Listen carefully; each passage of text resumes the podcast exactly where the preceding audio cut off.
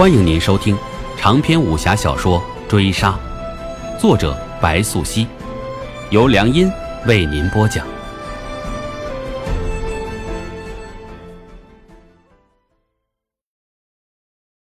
第八十七回，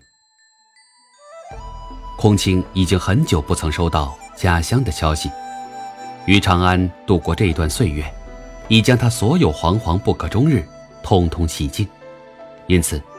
当收到父亲来信，言说云南王重病，母亲被关押王宫地牢一事，他竟觉在听别人的故事。灵业归家的时辰总归短暂，他同李央抚养安然长大，似乎是一剂愈他年幼心病的良药。尽管灵业并非他的夫婿，他却已然将这个男人，同他的爱妻、他的孩子，一并看作自己的家人。灵业不在之时，杨慎金也时常会来府上问候。他从未缺吃少穿，亦未缺少关照。今夜月华正好，灵业却忽然自黑夜中归来，人就站定花坛之外。他看到他，未有合手问好，并不避讳。可有眉目？空青坐定亭台，耳边是灵业的问话，他知道。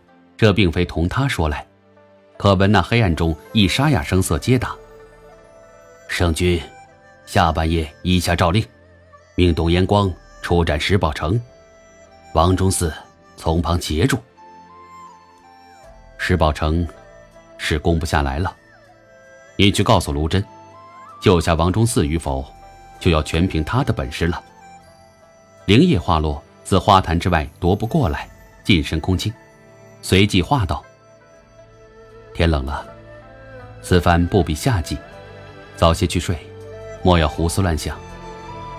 云南王哪怕明日故去，阁罗凤哪怕夺位失败，你也帮不上忙。”孔清并不惊讶于灵叶的无所不知，旋即轻笑出声。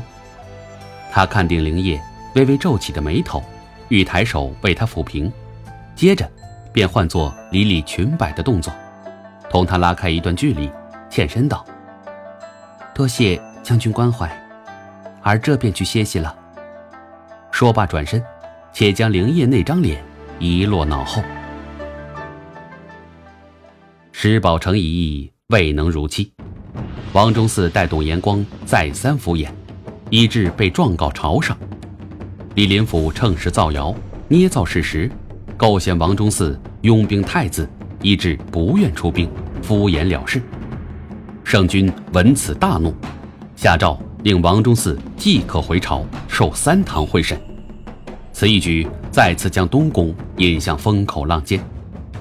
无奈圣君态度暧昧，又有哥舒翰从中为王忠嗣苦苦求情。御史台、刑部、大理寺三堂会审之后，虽贬王忠嗣为汉阳太守。却维护东宫，并未追究太子。忆长安子十月，千关鹤至丹翅。玉苑雪开琼树，龙塘冰作瑶池。寿炭毡炉正好，貂裘狐白相宜。孤月时至，圣君游乐华清池，丁业得以清闲些许时日，但很快噩耗传来。李林甫在华清池状告杨慎金信诬，与史敬忠这等妖人来往，论及国祚，圣君下诏刑部尚书萧引之、大理寺卿李道遂、少卿杨熟、侍御史杨昭、殿中侍御史卢炫共审，而今已被押送大狱。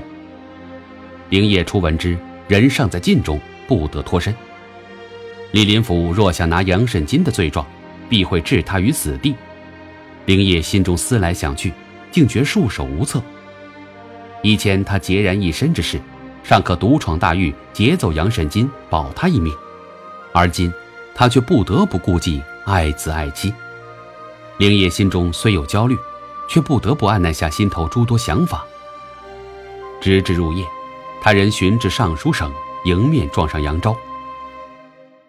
杨氏御史，灵业拱手一礼。见杨昭面上带着和善的笑意，似乎正在等他。李将军有礼了。李公料定，李将军必会前来尚书省，便请我待在此处迎接将军。将军何等聪慧之人，想要探监，哈，好说。若想做些别的什么，杨昭就不好交代了。灵叶听他这般开口，可见黑暗中四人黑影现身，领头的竟是鬼市。灵叶的冷笑便不自觉挂上脸，随即道：“李公何其了解鄙人，此番却是多虑了。还请杨氏御史予个情面，容我见一见友人。人见到了，我自会回去，不给杨氏御史添麻烦。”好说好说。杨昭闻言，虚抬手做了个请，灵叶即随他动身。鬼市人虽在灵叶身侧，亦步亦趋跟着，刀却指向他的后背，并未松懈，当真是高看他了。灵叶入罢尚书省后院，可见杨慎金人就锁在院中，有人看管着，面上呆滞一片，亦不知是想些什么出神，就连灵叶近身他跟前，都未转醒过来。你可有什么要同我说的？灵叶委身开口。将大氅解下，披在杨慎金的肩头，方见他回过神来，目光中震惊不已。他们，换你来审我了。没有的事，我得到消息，过来看看你。你可有什么欲同我说？灵叶随即席地坐下，同杨慎金面对面。此一瞬，灵叶心中所有的焦虑已化作难言的无奈之情，不可名状。